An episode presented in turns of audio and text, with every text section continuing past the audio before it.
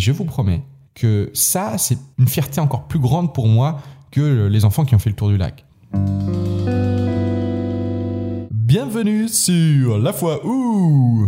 Pendant plusieurs épisodes, je vous ai dit qu'un jour, je vous parlerai de cette fois où j'avais proposé aux enfants et à l'équipe d'animation qu'ils ne fassent non pas des activités proposées par les animateurs animatrices, mais des temps de projet d'enfants. J'avais d'ailleurs donné un exemple avec deux, non, trois jeunes qui voulaient partir euh, faire le tour du lac et qui, bah, du coup, étaient partis faire le tour du lac sans anime. Et cette fois est arrivée puisque je vais vous en parler aujourd'hui. Alors déjà, d'où vient l'idée? C'est en faisant des formations BAFA que je me suis rendu compte qu'une des fonctions des animateurs animatrices, c'était d'accompagner les enfants dans leurs projets d'enfants. Seulement, à chaque fois, je me disais qu'on ne parlait pas beaucoup de ça durant les temps de formation. Et moi-même, en fait, je me rendais compte que j'ai pas trop d'expérience à ce niveau-là et que j'avais envie d'orienter au moins un de mes prochains séjours sur cette question du projet d'enfant. Alors, j'en ai parlé avec mon équipe et on en a discuté. Voilà, on a, on a décidé ensemble qu'on proposerait aux enfants tous les matins, pendant tout le séjour,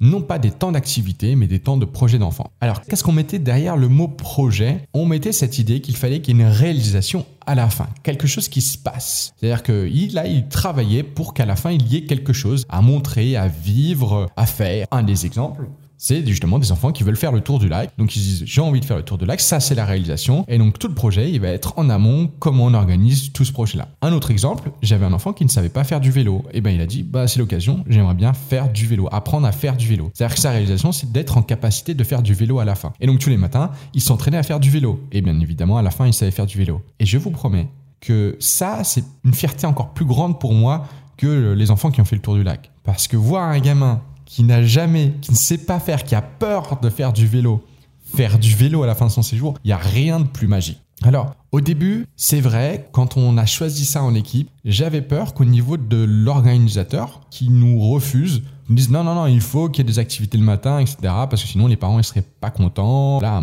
c'est toujours des, problématiques hein, qui sont liées à, aux relations avec les parents. Mais quand j'en aurais parlé, ils ont approuvé. Le fait que j'ai aussi euh, derrière ben, l'organisme qui, qui est avec moi, qui, qui supporte euh, notre projet, ben, ça aussi, ça nous a donné encore plus envie ou de liberté pour euh, ben, justement laisser les enfants aller vers des trucs assez concrets. Je me rappelle aussi deux enfants qui voulaient absolument faire une cabane. Oh, c'est assez classique, hein, ils sont allés jusqu'au bout du truc. Ils ont trouvé un emplacement, ils ont commencé à chercher des branches, tout ça, et et c'était pas une cabane d'une après-midi, c'était une cabane où ils ont mis, allez, bien 15 jours à faire cette cabane. Vous vous rendez compte, tous les matins, 15 jours à faire une cabane, la gueule de la cabane. Et ils se sont rendus compte qu'il y avait plein de choses qu'ils n'avaient pas compris. Ils ont appris un peu de physique, ils ont appris à jouer un clou, ils ont appris à scier. Voilà, ils ont appris plein de choses par le biais de ce projet. Ce que je peux dire euh, aussi, c'était là où il y avait la complexité, c'était au niveau euh, vraiment de l'organisation, bien évidemment. Parce que là, on se retrouvait pas à faire une activité avec euh, tous ces enfants, la même activité avec tous les enfants où on peut gérer. Là, la grosse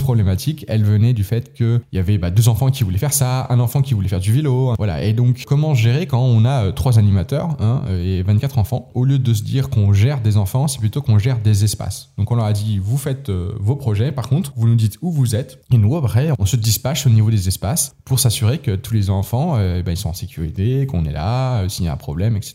L'autre souci aussi, c'est quand un enfant finit un projet, qu'est-ce qui se passe? On a aussi décidé bah, de façon arbitraire, hein, que euh, tant qu'il y avait le temps de projet, ils faisaient des projets. Donc s'ils avaient fini un projet, bah, ils faisaient un nouveau projet. Et c'est ce qu'on s'est rendu compte au début, c'est qu'il y avait des projets qui étaient assez courts, parce qu'il y avait des enfants qui n'avaient pas d'idées. Et puis très vite, en voyant aussi que les autres faisaient, euh, comment ça se passait, et en essayant ce système-là qu'ils n'avaient pas l'habitude d'avoir, bien là, on commençait à aller sur des plus gros projets, des choses qui leur donnaient vraiment beaucoup plus euh, envie et qui leur tenaient à cœur.